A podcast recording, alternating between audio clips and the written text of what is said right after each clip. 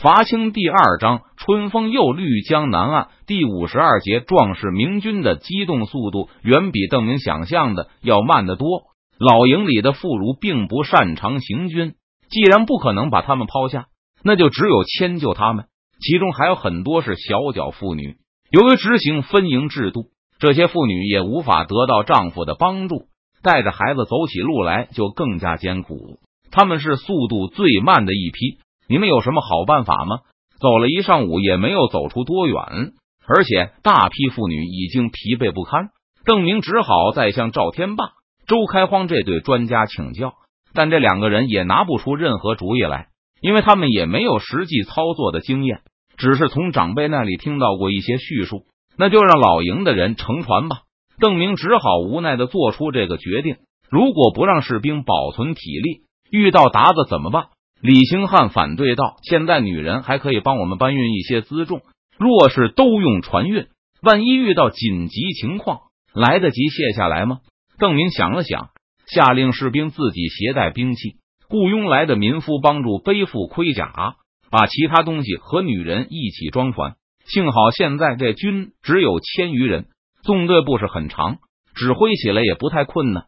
同时，邓明还派出前后哨探。以便提前发现可能出现的敌军，调整队形，重新安排船只，又耽搁了很久。结果一天也没能行进多远。第二天，明军倒是前进的快了一些，不过由于全军一致保持戒备，搜索前进，所以依旧没有达到邓明期望的前进距离。这还多亏了有长江可以利用。邓明真不知道当年李自成和张献忠是怎么做到飘忽如风的。不过，或许闯营和西营的妇女都是大脚，不至于被严重拖累。磨磨蹭蹭的，好不容易到了芜湖附近，钱少发现了大量散乱的浙军，多则百人，少则数十。钱少拦住了几队后，他们都说张黄岩的大军已经溃散，这让钱少非常吃惊，急忙回来向邓明报告。原来张黄岩已经得知郑成功放弃了镇江。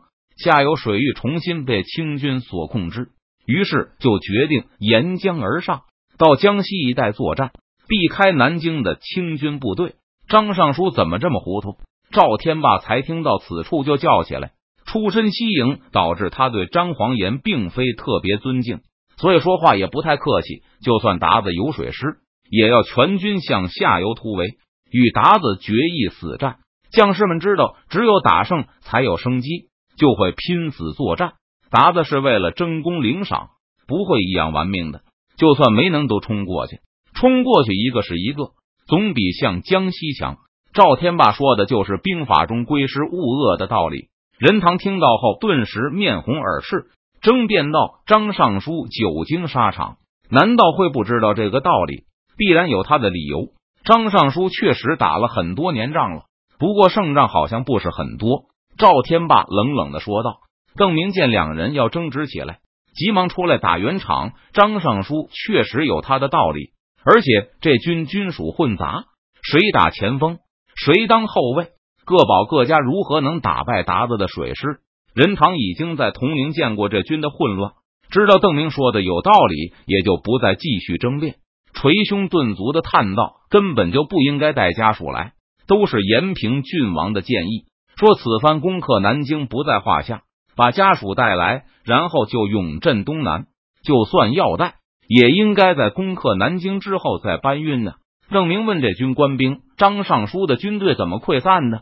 得知郑成功大败后，向张黄岩投降的清军又尽数倒戈。昨天晚上，有一队数百人的清军搜索到张黄岩的大营外，他们本想袭杀一些明军，洗脱投降的罪过。但不想遇到了张黄岩的主力，发现明军实力强大后，这队清兵就心虚逃走了。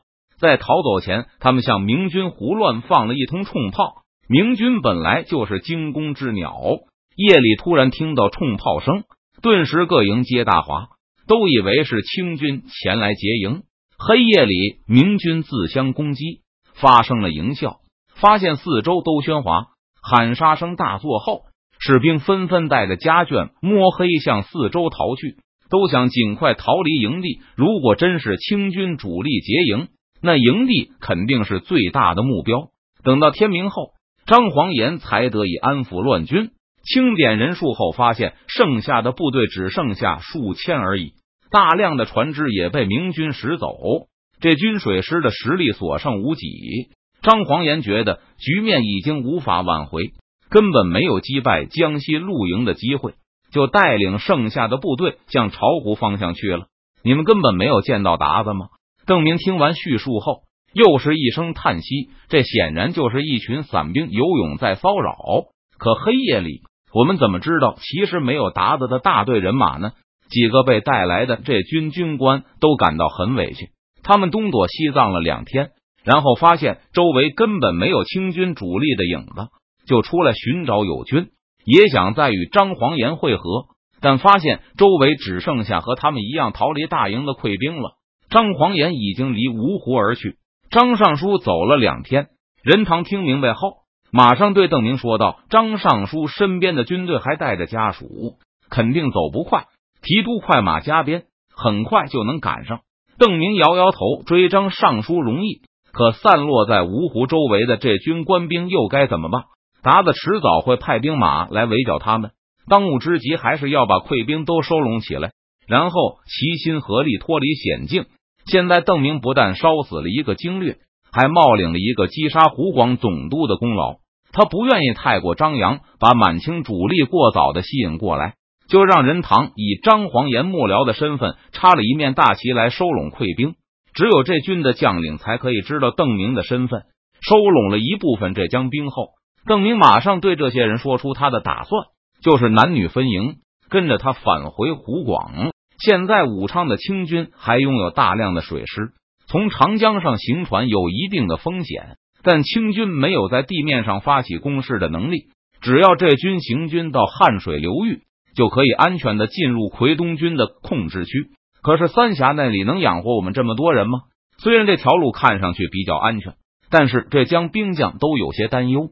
他们听说奎东一带相当贫瘠，闯营的生活条件十分艰苦。如果你们肯吃苦，可以去四川。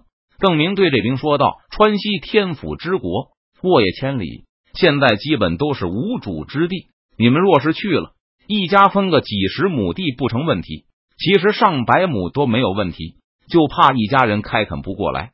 通过和这江兵的接触，邓明才意识到张黄岩的军队成分是多么的复杂。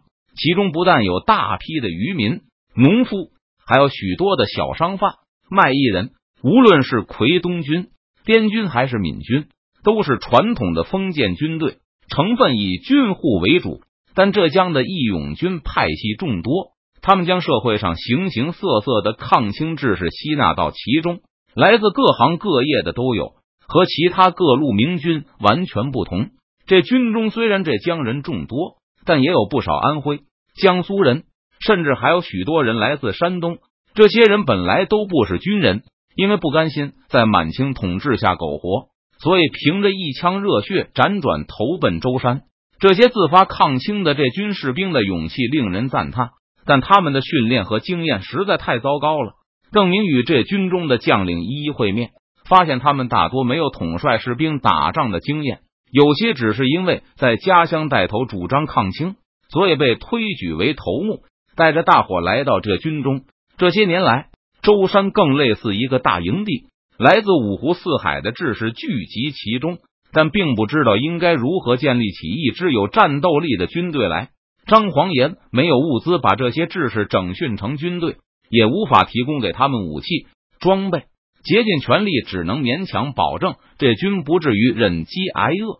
这次出兵以来，地方清军望风而降，这军轻而易举的占据州县，也没有得到过任何锻炼。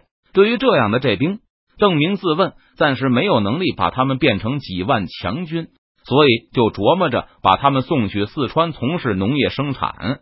在邓明忙着收拢散兵。同时进行说服工作时，突然有芜湖的百姓闯到营中告状：前天这户百姓的粮食被一个这兵抢走了。今天百姓正好与这个这兵撞上，他就高呼抓贼，将这个这兵揪住，两人一起被营外巡逻的明军带回营中。任堂马上过问此事，百姓把被抢的经过详细道来。在边上旁听的邓明见那个犯兵面如死灰，跪在地上瑟瑟发抖，心知此事多半不假。任堂的看法和邓明一样，询问明白经过后，任堂厉声质问那个犯兵：“此事可是当真？”士兵只是哆嗦，却一句话也说不出来。任堂又喝道：“官兵吊命罚罪，出兵前张尚书就说过，凡是管不住自己的，就不要跟着出来，否则军法无情。难道你认为眼下官兵遇错，你就可以为所欲为了吗？”说完，任堂就扔下一根令箭，对营中卫兵下令拖出去斩了。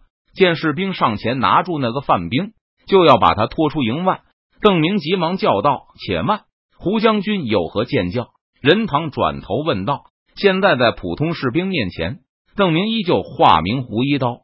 他抢 X 劫固然不对，但还没有伤人。”邓明看向那个犯罪的士兵，和蔼的问道：“你为何要抢 X 劫民财？”将军见有了救星，那个犯兵一下子恢复了语言能力。大前天晚上全营大乱时，小人带着妻子逃出营外。躲藏了一天，没有食物，小儿不停的嚷饿。小人逃出营外时匆忙，身上没钱，一时糊涂就抢了东西。现在你有钱了吗？邓明问道。不过没等士兵回答，他就主动对那个告状的百姓道：“多少钱？我替他给你，给你双倍的赔偿，不三倍，全当押金。多谢胡将军。”范兵感激的连连磕头。将军不可。任堂出声阻止，张尚书有令，即使抢夺百姓一文钱，也是死罪。我们乃是王师官兵，若是骚扰百姓，岂不是与达子无异了？此番出兵以来，张黄岩军纪甚是严厉，若是有骚扰百姓的事情发生，他绝对不会姑息。之前在芜湖已经发生过类似的案例，有一个这兵扔下十个铜钱，强行拿走了老百姓的一口袋白面。百姓告状后，张黄岩就下令将范兵枭首示众。当时范兵大惊，高呼：“张爷，小人的罪何至于此啊？”而张黄岩回答：“我早有军令，就是一文钱也要斩首，何况价值四分银子的白面。因此，在这军控制区内，百姓对明军丝毫不感到畏惧，与士兵交易时也敢于据理力争。”任堂叙述此事时，脸有傲色。他奉命去铜陵时，也肩负有监督军队、不让官兵扰民的职责。邓明听的也是暗暗吃惊，忍不住称赞道：“以前我听说越王的军队能够做到纪律严明，不过越王首先能让士兵吃饱穿暖，这军穷困竟然也能如此，当真了不起。”正是任堂大声说道：“达子淫 X 虐百姓，我们起兵驱逐鞑虏，还天下万民一个太平。”岂能和达子一般？说完，任堂就又喝令把那个犯兵拖出去处死。不可，不可！邓明再次予以阻止，同时从怀里摸出一个银元宝，交到那个告状的百姓手中。这个给你，你可愿意撤状？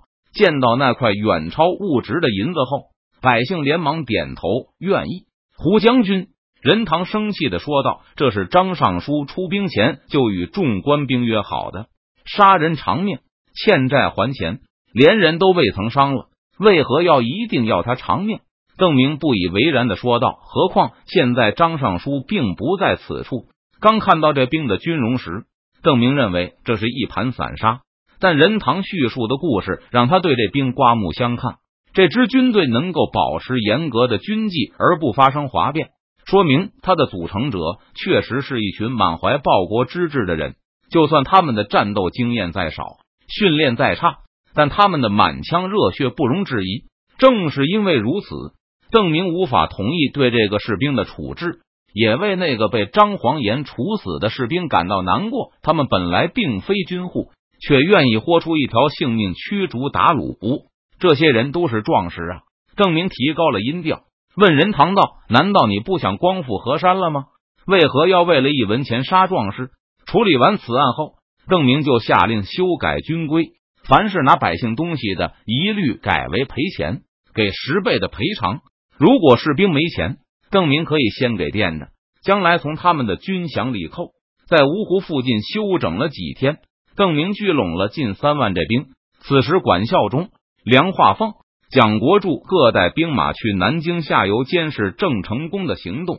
清军那边对这兵的战斗力相当轻视，完全不当作是威胁。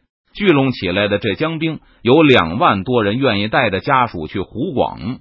他们都知道返回舟山凶多吉少，不愿意让亲人冒险，盼望在奎东、西川能找到容身之地。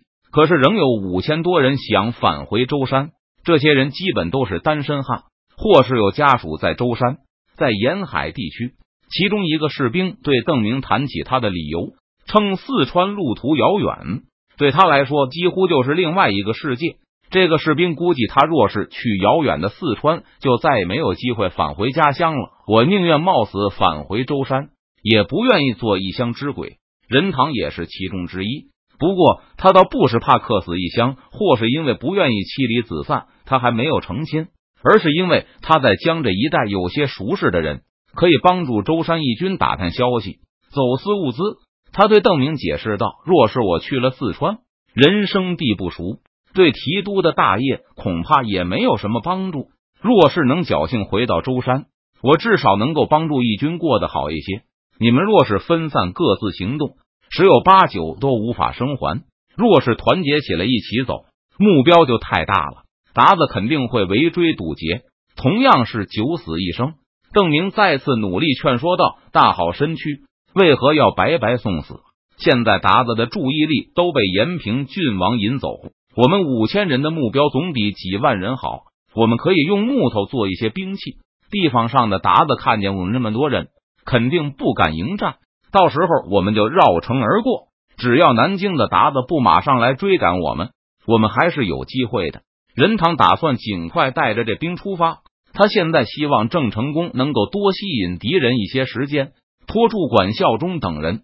说到这里，任堂又忍不住抱怨道：“就算南京战败，延平郡王也不该马上就走啊！这不是对这兵见死不救吗？也不能这么说。延平郡王的先锋大将中提督都失陷在南京了，近在眼前他都救不了，何况远在芜湖的这军？”邓明替郑成功辩解了一句。他觉得任堂他们此行太过凶险，就算郑成功能够牵制清军主力一段时间，也未必够让这五千明军横穿江苏内陆。而且，若是南京派出其他部队追击，哪怕把任堂他们拖上些时日，这些这兵就断然无法生还了。我送你们一程吧。邓明做出了决定，